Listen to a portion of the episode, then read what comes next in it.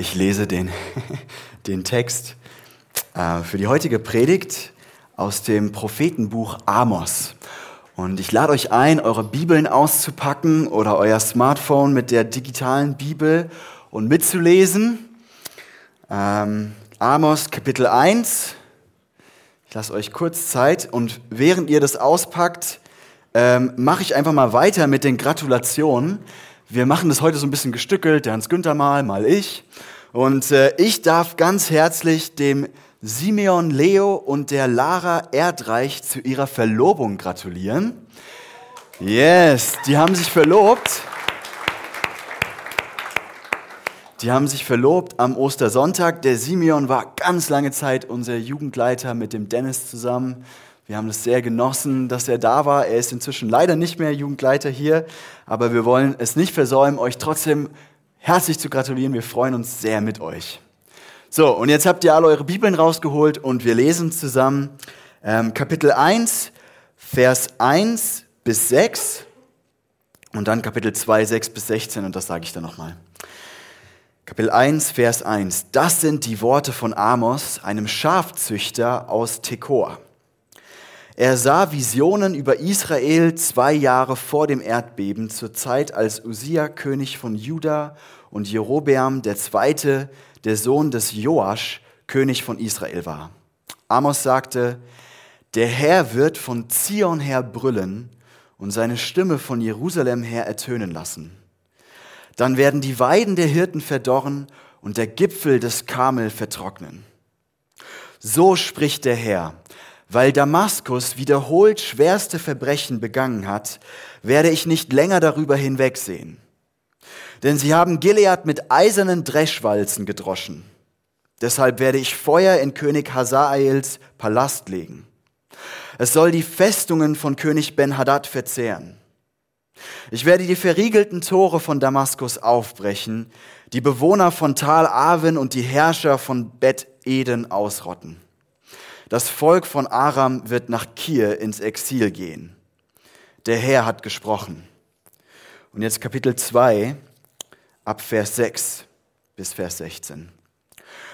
Und so spricht der Herr, weil Israel wiederholt schwerste Verbrechen begangen hat, werde ich nicht länger darüber hinwegsehen.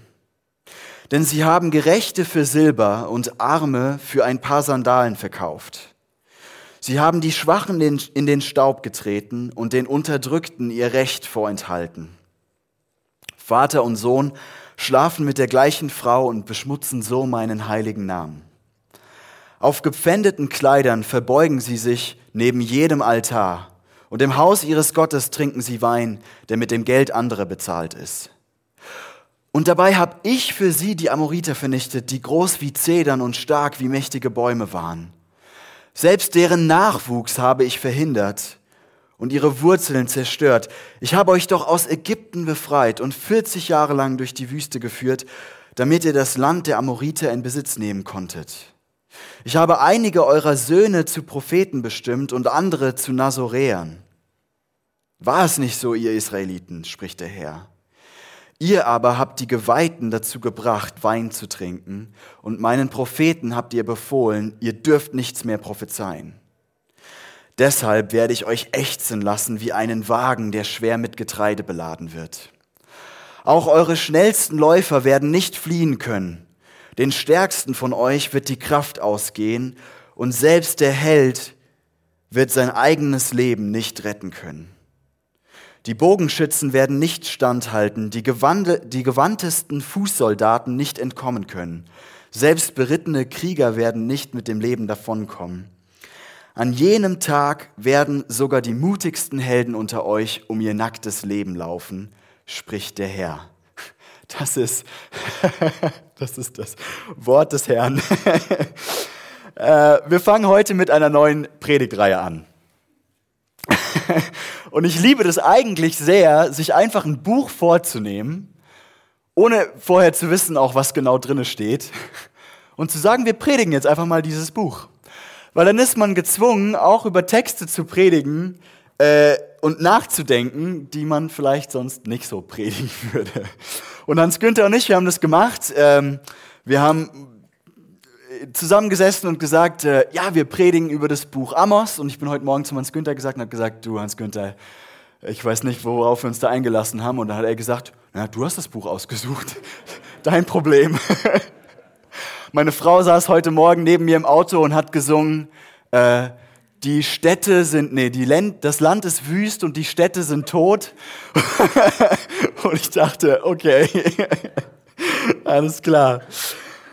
Aber ich hoffe, dass wir heute gemeinsam was Neues lernen. Ja, dass ich habe was Neues gelernt, auf jeden Fall, als ich mich mit diesem Text auseinandergesetzt habe. Und ich hoffe, auch ihr lernt was Neues und wir haben alles, alle was davon. Ähm, das Buch Amos gehört zu den sogenannten kleinen Propheten im Alten Testament. Und ähm, ja, wie ihr gemerkt habt, das ist wirklich kein Buch, das man sich so freiwillig aussucht, um darüber zu predigen. Aber ich denke, es wird trotzdem gut. Im ganzen Buch Amos geht es im Prinzip darum, dass Gott richtet. Gott richtet. Das Buch, könnte man sagen, ist eigentlich eine sehr ausführliche Gerichtsankündigung. Und der Autor von diesem Buch, Amos, ähm, das war wohl ein Viehzüchter in Juda. Und wir befinden uns in einer Zeit, wo das Reich Israel in zwei Hälften geteilt ist. Es gibt das Südreich, Juda, und es gibt das Nordreich, Israel. Amos kommt aus diesem Südreich und er geht ins Nordreich und kündigt vor allen Dingen diesem Nordreich Gericht an. Und man muss verstehen, dass es eine Zeit ist, in der es Israel extrem gut geht. Der Handel blüht, das Land wird reich, aber auch die soziale Ungleichheit nimmt zu. Und Amos hört von Gott jetzt dieses Wort, dass Gott sagt, das ist nicht okay, in meinem Volk soll es anders aussehen. In meinem Volk darf das nicht so sein, dass die Reichen sich bereichern, während die Armen immer ärmer werden. Und es ist dann sehr vielfältig festgehalten, wie, wie Amos dieses Gericht Gottes hört und dann weitergibt. Das ist in Gedichten und in Visionen festgehalten. Und man könnte, ich habe mal so gedacht, man könnte sagen, es ist so eine Art Best-of der Gerichtsankündigung, die Amos hier in diesem Buch zusammengestellt hat. So ein, so ein Best-of-Judgment, ja. Ähm, und es bringt mich als Prediger in eine bisschen unangenehme Situation. Also wirklich, weil das ganze Buch Amos, das, das verändert sich auch nicht groß. Es ist nicht so, dass du da zwischendrin mal einen Lichtblick hast oder sowas. Ich weiß nicht, wie es euch geht. Ich gehe manchmal in Buchläden gerne in die Spiritualität und Religionsabteilung, weil ich gerne einfach so lese, was die Leute, was, was heute so in unserer Kultur, in unserer Gesellschaft gelesen wird in dem Bereich. Und was mir noch nie untergekommen ist, ist ein Buch 40 Tage Gericht Gottes. Ein erbauliches Andachtsbuch oder so. Ja? Also in unserer Kultur, in unserer Gesellschaft ist diese Idee, dass es einen richtenden Gott geben könnte, total abwegig, völlig lächerlich. Ähm, wir finden es primitiv oder vielleicht sogar gefährlich. Und ich glaube, es gibt auch ein, geht auch einigen Christen so. Vielleicht sitzt du auch gerade auf deinem Stuhl und rutscht nervös hin und her. Ähm, und ich glaube, die Annahme hinter dieser Skepsis ist oft die, wenn man an einen richtenden Gott glaubt, dann wird man selbst zu jemandem, der andere verurteilt. Ja, die Idee ist, das legitimiert ja, dass ich selbst aggressiv und urteilend werde, wenn mein Gott irgendwie auch aggressiv und urteilend ist. Und deswegen, glaube ich, glauben wir in unserer Gesellschaft, es ist besser, nicht mehr an einen richtenden Gott zu glauben, weil wir dann dieses ganze, diese ganzen Feindseligkeiten, die Aggressivität, das Verurteilen, das können wir alles hinter uns lassen. Und ich glaube, das Amos-Buch kann uns helfen zu verstehen, dass die biblische Vorstellung von Gott dem Richter um einiges komplexer ist als dieses einfache Bild, das unsere Gesellschaft hat. Und ich glaube, das Amos-Buch kann uns auch helfen, wertzuschätzen, wie, wie gut, sage ich mal, eigentlich die Idee ist, dass Gott Richter ist. Und ich will das heute mit euch gemeinsam entdecken. Und wir legen los mit meinem ersten Punkt. Nur wenn Gott Richter ist, nur wenn Gott Richter ist, gibt es echte Gerechtigkeit. Und ich möchte nochmal diesen Textabschnitt ab Vers 3 lesen. Da heißt es, und ihr dürft gerne in eurer Bibel mitschauen, so spricht der Herr, weil Damaskus wiederholt schwerste Verbrechen begangen hat, werde ich nicht länger darüber hinwegsehen. Denn sie haben Gilead mit eisernen Dreschwalzen gedroschen. Deshalb werde ich Feuer in König Hazaels Palast legen. Es soll die Festungen von König Ben-Hadad verzehren. Ich werde die verriegelten Tore von Damaskus aufbrechen, die Bewohner von Tal Aven und die Herrscher von Bet Eden ausrotten. Das Volk von Aram wird nach Kir ins Exil gehen. Der Herr hat gesprochen. Das ist ganz schön hart. Das ist ganz schön krass. Und wir müssen verstehen, dass das Buch Amos so funktioniert, dass das extrem ähm, ähm, komplex aufgebaut ist. Da gibt es eine Struktur in diesem Buch. Und diese Gerichtsankündigung ist eine von sieben Gerichtsankündigungen, mit denen das Buch beginnt und die gegenüber all den Nationen und Völkern um Israel herum gelten. Also diese Gerichtsankündigung, sieben Stück für die Völker um Israel herum. Und mit dieser fängt es an. Und das Spannende ist, der Vorwurf, der diesen Völkern gemacht wird, also der Grund für diese Gerichtsankündigung, der ist sehr versteckt. Der ist nicht so offensichtlich, gerade für unsere modernen Leserohren. Wir verstehen das nicht so schnell. Ich will euch mal zeigen, warum. Beispielsweise hier, wenn hier Tal Aven und Bet Eden steht, ne, in diesem Vers, den ich gerade hier angeworfen habe. Das ist ein Wortspiel im Hebräischen und wir, ja, weil wir gern Hebräisch können, wir verstehen es nicht. Das heißt eigentlich so viel wie wenn man es übersetzen würde, Lusthausen oder Sündental. Ja? Also hier wird versteckt klar gemacht, hier, hier läuft echt etwas schief in diesem Land. Und dann haben wir zum anderen diesen Satz, der ja relativ deutlich ist, ähm, denn sie haben Gilead mit eisernen Dreschwalzen gedroschen. Ich weiß nicht, wie es euch geht. Hat jemand schon mal gedroschen? Ja? Ja, also ein, zwei Leute, ich glaube die allermeisten nicht, ich persönlich auch noch nicht. Wisst ihr, wie Dreschen funktioniert? Also beim Dreschen hat man Samenkörner und man äh, übt dann Druck auf diese Samenkörner aus, um die, die Körner von der Hülse zu trennen. Das ist die Idee beim Dreschen. Und das Bild, das, das Amos hier benutzt, ist folgendes. Er sagt, ähm, für Damaskus, also für das Volk der Aramäer, von denen die Hauptstadt Damaskus war, für die war Gilead einfach wie irgendwelche Samenkörner. Im Prinzip ist die Idee hier, dass Menschen zu Dingen werden. Und das ist in den anderen Gerichtsankündigungen auch so.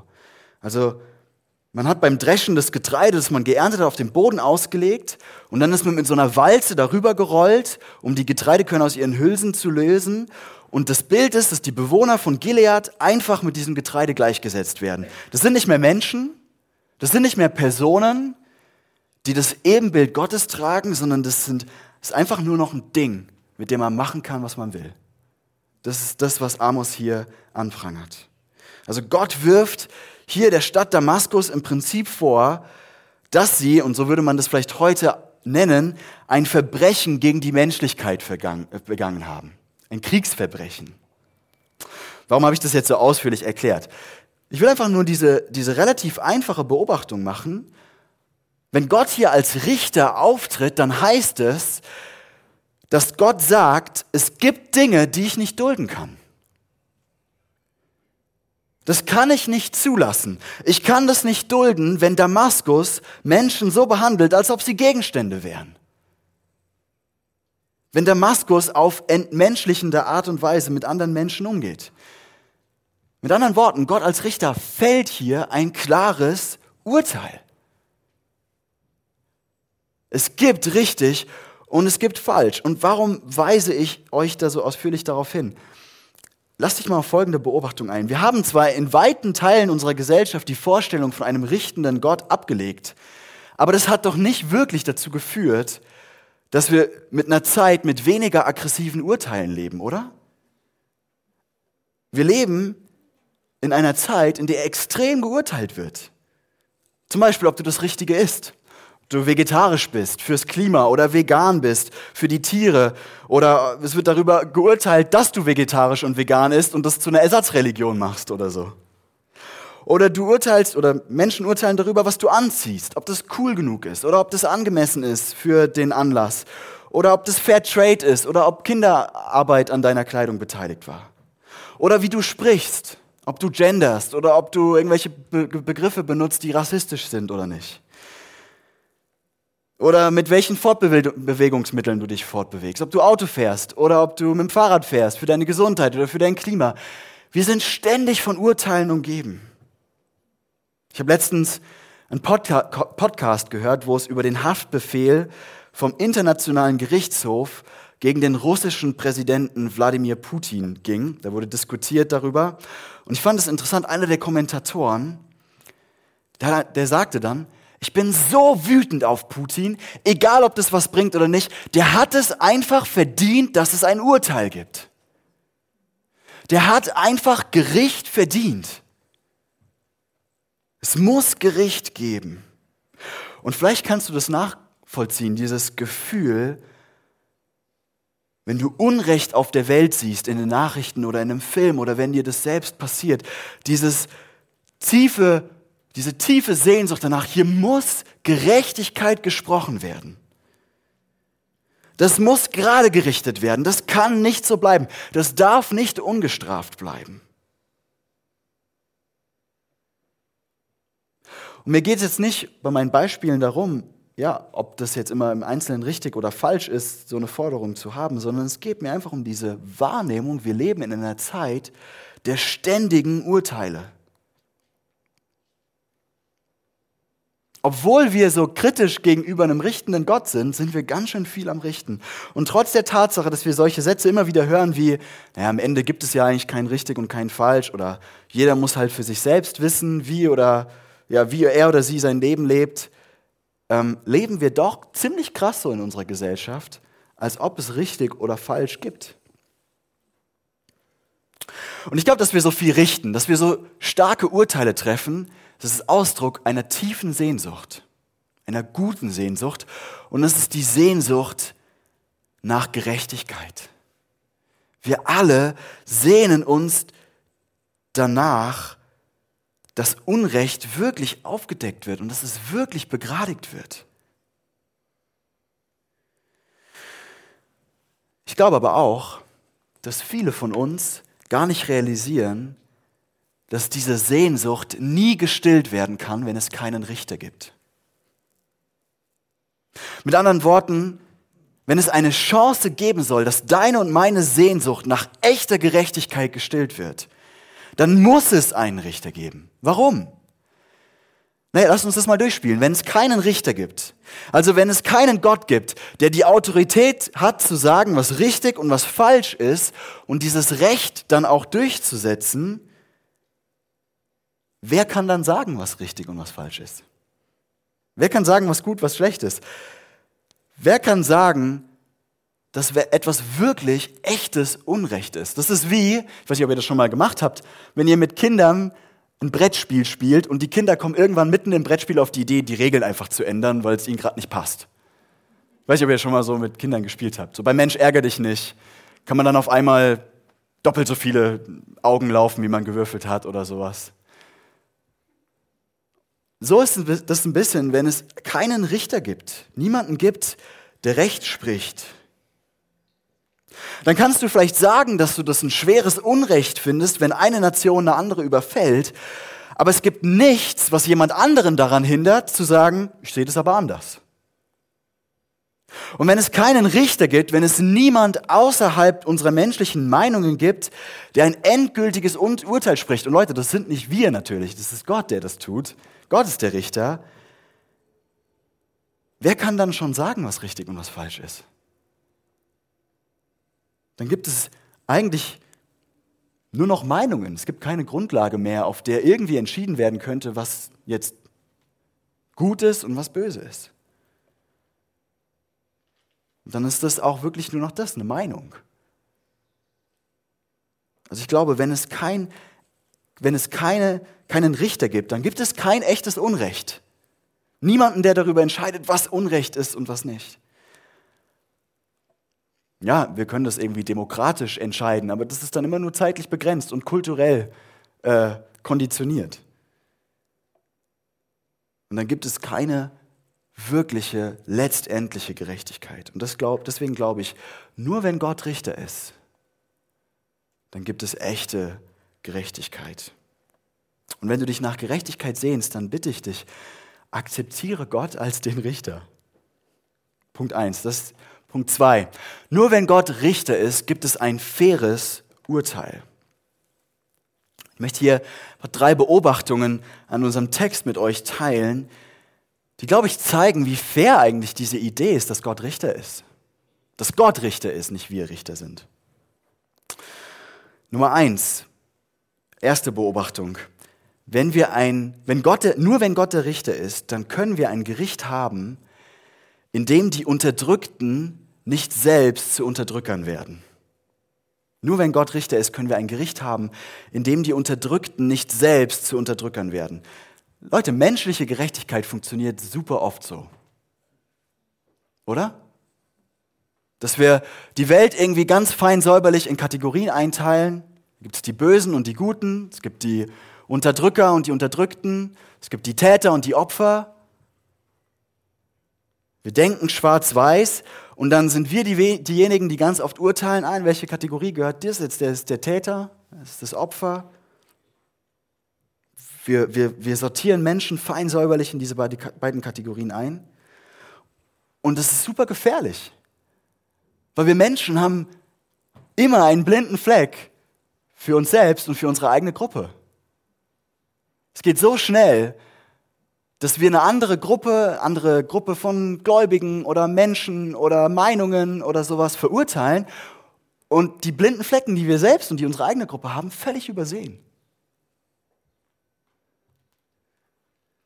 Und es geht auch super schnell, dass wir total übers Ziel hinausschießen, wenn wir Gerechtigkeit für uns einfordern. So oft werden Opfer zu Tätern in ihrem Wunsch, Vergeltung zu üben. Ich glaube, unser menschliches Herz ist so versuchbar mit Macht, dass es immer wieder diesen Fall gibt, dass die Unterdrückten selbst zu Unterdrückern werden. Und ich finde es spannend, dass es in unserem Text anders ist.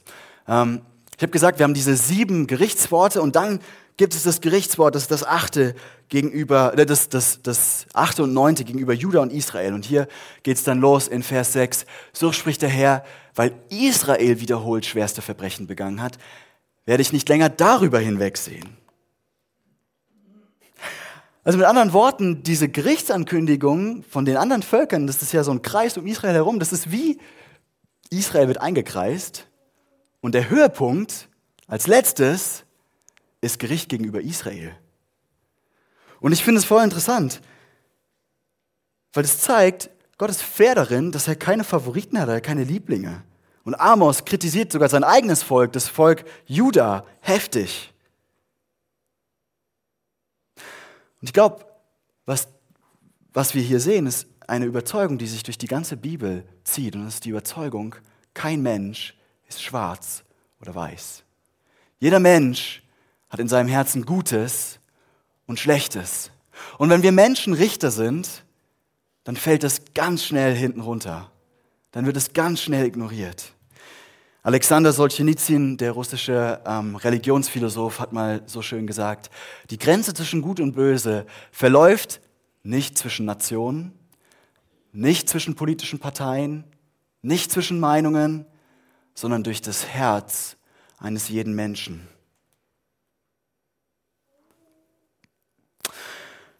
Ich glaube ebenso, dass wenn Gott Richter ist, wir einen echten Grund als Christen haben,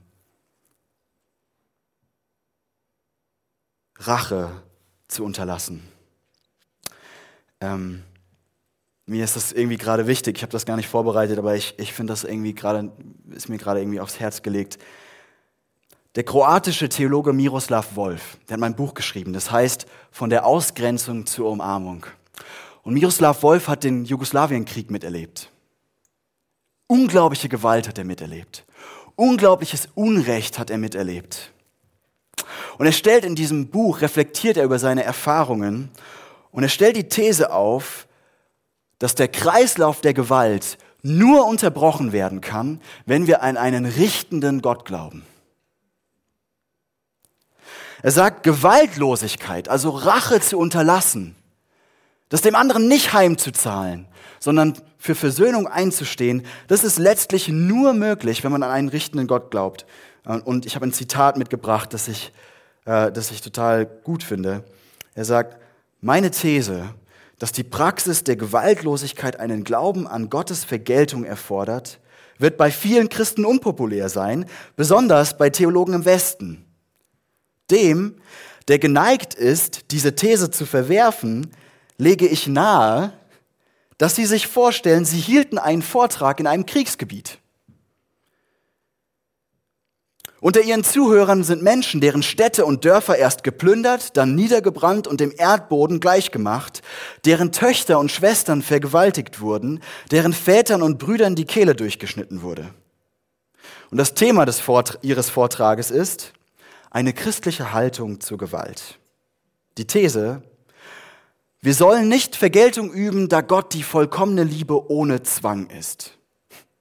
Sie würden schnell entdecken, dass nur die Stille eines Hauses am Stadtrand zu der These führen kann, dass menschliche Gewaltlosigkeit der Weigerung Gottes ein Urteil zu fällen entspricht. In einem verkohlten Land, getränkt von Blut der Unschuldigen, wird sie unweigerlich sterben.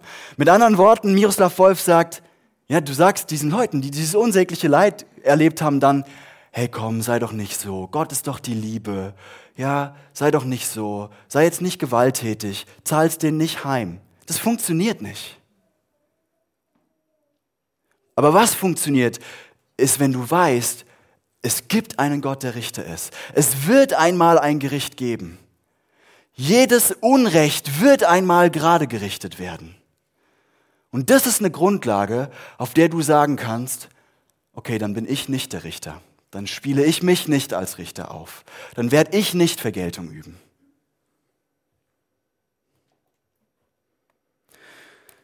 In einem anderen Podcast habe ich gehört, äh, wo es um die Ukraine und den Krieg dort geht, wie schnell in einem Krieg der eigentliche Grund des Krieges völlig verloren geht und es für die Kämpfenden nur noch um Vergeltung und Rache geht. Das ist die ganz normale Dynamik von jedem Krieg.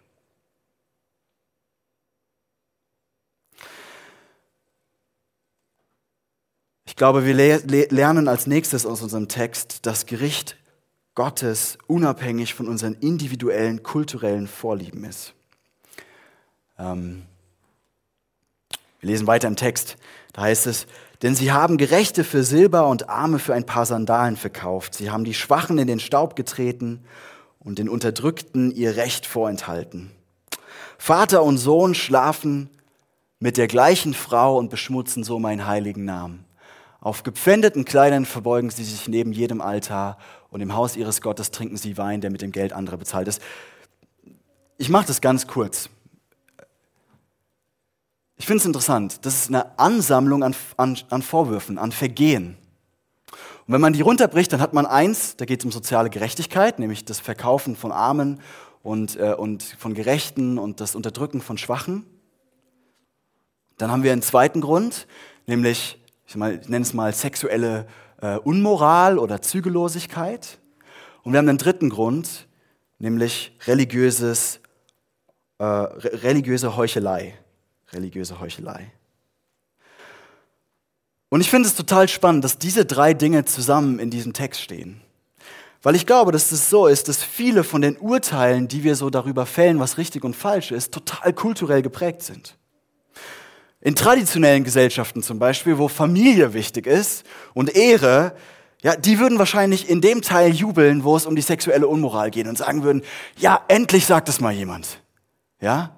Endlich sagt mal jemand, dass das falsch ist, wenn Vater und Sohn mit derselben, das macht die Familie kaputt. Endlich sagt das mal jemand.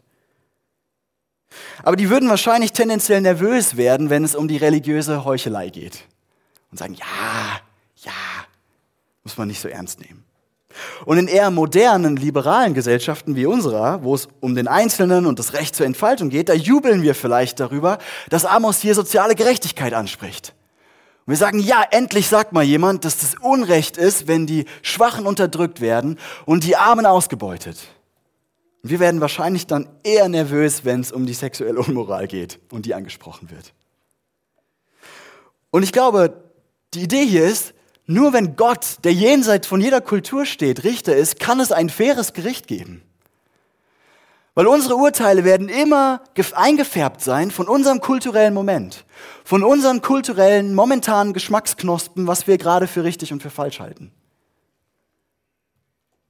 Und dann lernen wir einen dritten Punkt in dem letzten Teil, nur wenn Gott Richter ist, können wir ein Gericht haben, das jeden nach einem fairen Maßstab beurteilt. Und das ist ein bisschen ein heftiger Text, aber ich lese ihn nochmal vor. Es geht dann einfach weiter. Und dabei, sagt Gott, habe ich für sie, also für Israel, die Amoriter vernichtet, die groß wie Zedern und stark wie mächtige Bäume waren. Selbst deren Nachwuchs habe ich verhindert und ihre Wurzeln zerstört. Ich habe euch doch aus Ägypten befreit und 40 Jahre lang durch die Wüste geführt, damit ich das Land der Amoriter in Besitz nehmen kann. Damit ihr das Land der Amoriter in Besitz nehmen konntet.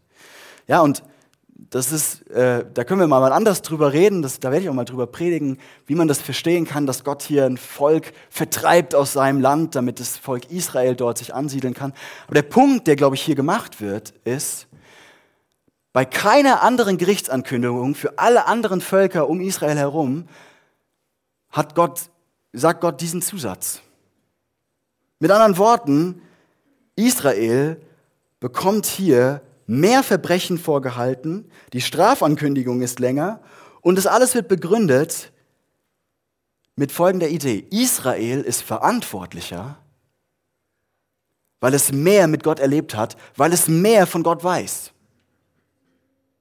Und das Prinzip hier, glaube ich, ist, und das zieht sich durch die ganze Bibel, jeder wird gerichtet werden aufgrund des Wissens, das er oder sie hat. Was anderes wäre nicht fair. Also man kommt ja immer mal, kriegt mal wieder diese Frage, ja, was ist denn mit den Leuten, die noch nie von Jesus gehört haben? Ich glaube, Gott ist fair. Er wird dir nicht vorhalten, dass du nie von Jesus gehört hast, wenn du nie die Gelegenheit hattest, von Jesus zu hören. Und hier sehen wir das. Ja? Wir haben kurze, ganz kurze Sprüche gegenüber den Völkern außerhalb von Israel und dann für Israel dann viermal, fünfmal so lang Gerichtsankündigung. Man kann es auch anders ausdrücken. Francis Schaeffer hat das mal so mit einem Bild beschrieben. Stell dir vor, du hast dein ganzes Leben lang einen unsichtbaren Kassettenrekorder um den Hals. Für die, die nicht mehr wissen, was ein Kassettenrekorder ist, kann man mit Ton, Ton aufnehmen, ja? Ein Kassettenrekorder um den Hals. Stell dir vor. Und dein ganzes Leben lang nimmt dieser Kassettenrekorder immer auf, wenn du sagst, ich finde, Menschen sollten. Oder ich glaube, es ist richtig das. Und am Ende, wenn du stirbst und vor Gott stehst, vor dem Richter stehst, dann sagt Gott, okay, du kannst die zehn Gebote nicht, alles klar, okay. Du hast nichts von der Bibel gewusst, ist okay. Ich richte dich nach dem, was du wusstest. Und wir hören mal an, was auf diesem, auf diesem, auf diesem Kassettenrekorder drauf ist. Play. Und ich glaube, der Punkt ist, keiner von uns könnte da bestehen. Jeder von uns hat Wahrheiten, die er weiß und die er nicht tut. Und am Ende der Geschichte werden diese Wahrheiten aufstehen und vor Gericht vor uns stehen und sagen, du wusstest mich und du hast mich trotzdem nicht getan. Das ist die Idee. Und ich will es mal ganz deutlich sagen, für all die Christen, die sich wünschen, dass in den Predigten das Thema Gericht öfter vorkommt. Wünscht euch nichts, was ihr später bereut.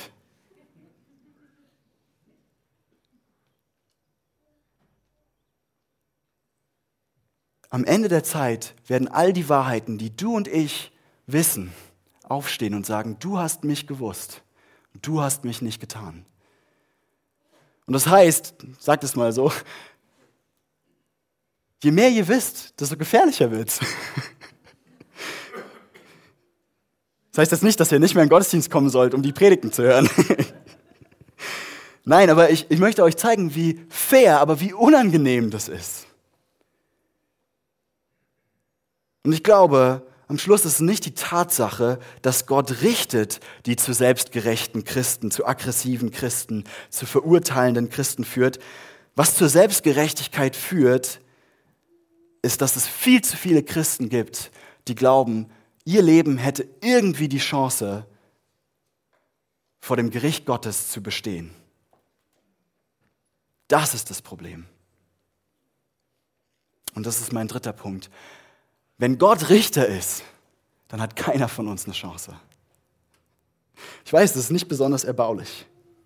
All das, was ich gesagt habe, bringt uns vor dieses riesige Dilemma.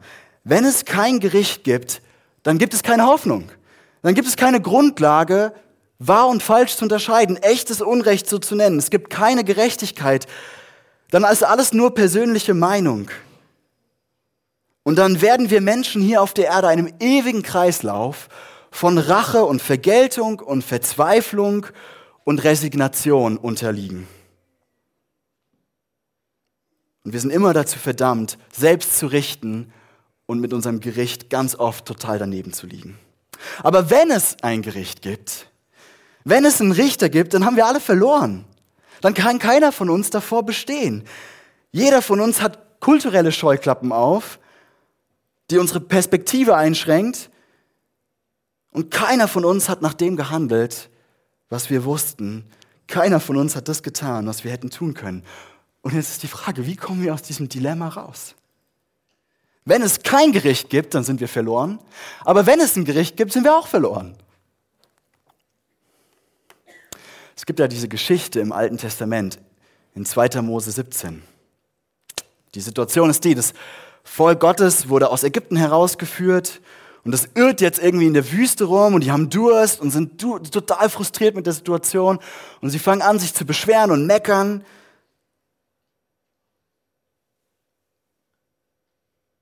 Und dann geht, Gott, geht Mose zu Gott und sagt, Gott, ich weiß nicht, was ich tun soll. Die, die beschweren sich, die haben Durst, wir haben kein Wasser, was soll ich tun? Und dann gibt es diese unglaublich spannende Stelle wo Gott zu Mose sagt, ruf einige der führenden Männer zusammen, nimm deinen Stab mit. Und wir müssen verstehen, der Stab war ein Bild für Autorität, auch für die Autorität zu richten. Also Gott fordert Mose auf, nimm deinen Stab mit. Und dann sagt Gott, ich werde auf einem Felsen vor dich treten. Und was Ausleger betonen ist, hier wird eine Gerichtsverhandlung zusammengerufen. Die Ältesten sind da, das sind die Geschworenen. Mose, der Richter, ist da mit dem Stab, er hat den Richterstab in der Hand. Und es ist die einzige Stelle in der ganzen Bibel, wo es nicht heißt, dass Menschen vor Gott treten, sondern wo Gott sagt, ich trete vor euch. Und was das heißt, was das bedeutet, ist, Gott ist der Angeklagte in dieser Gerichtsverhandlung. Und dann sagt Gott zu Mose, schlag mit deinem Richtstab, mit dem Stab, schlag auf den Felsen. Und als Mose auf diesen Felsen schlägt, kommt Wasser aus dem Felsen raus. Also das, was das Volk unbedingt zum Leben brauchte. Es ist unglaublich. Gott ist hier der Richter, der von seinem Richtstuhl aufsteht, sich auf die Anklagebank setzt und sich selbst anklagen lässt. Gott steht auf den Felsen, gegen den Mose schlägt. Was soll das? Ich glaube, es ist ein Zeichen. Gott tut hier in der Geschichte Israels an einer Stelle etwas, was er in Jesus für alle Zeiten tun will.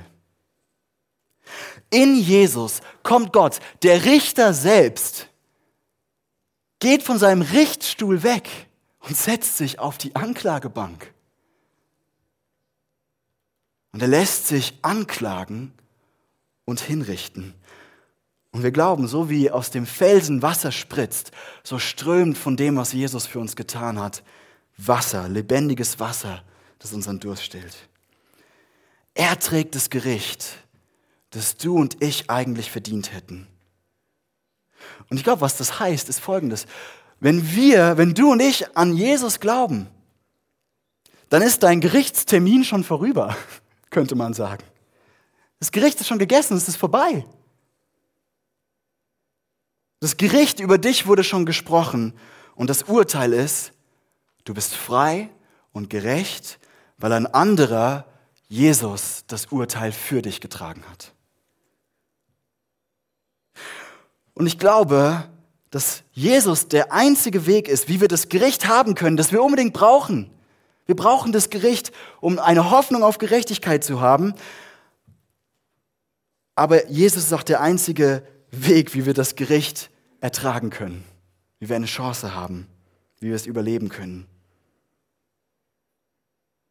Das ist der einzige Richter auf der ganzen Welt, der sich für dich hat hinrichten lassen, der selbst auf die Anklagebank gegangen ist.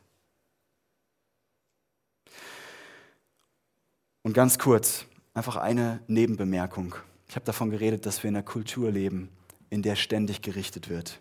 Wenn du glaubst, dass in Jesus das Gericht über dich schon in der Vergangenheit liegt, dass über dich schon ein Urteil gesprochen wurde und das heißt, du bist gerecht, du bist geliebt, du bist frei, dann kannst du all den Gerichten in unserer Kultur, den Urteilen über dein Aussehen, den Urteilen über deine Performance im Beruf, den Urteilen über deine Performance als Christ. Nur dann kannst du all diesen Urteilen begegnen, weil du sagen kannst, das Urteil über mich ist schon gesprochen worden. Ein anderer hat es für mich getragen und ich bin gerecht und geliebt. Den Richter akzeptieren, ist es schwer und es gäbe noch so viel zu sagen. Aber ich glaube, das Buch Amos will uns einladen zu sehen, dass die Idee davon, dass Gott Richter ist, dass es eine gute Idee ist dass es eine Idee ist, die Sinn ergibt.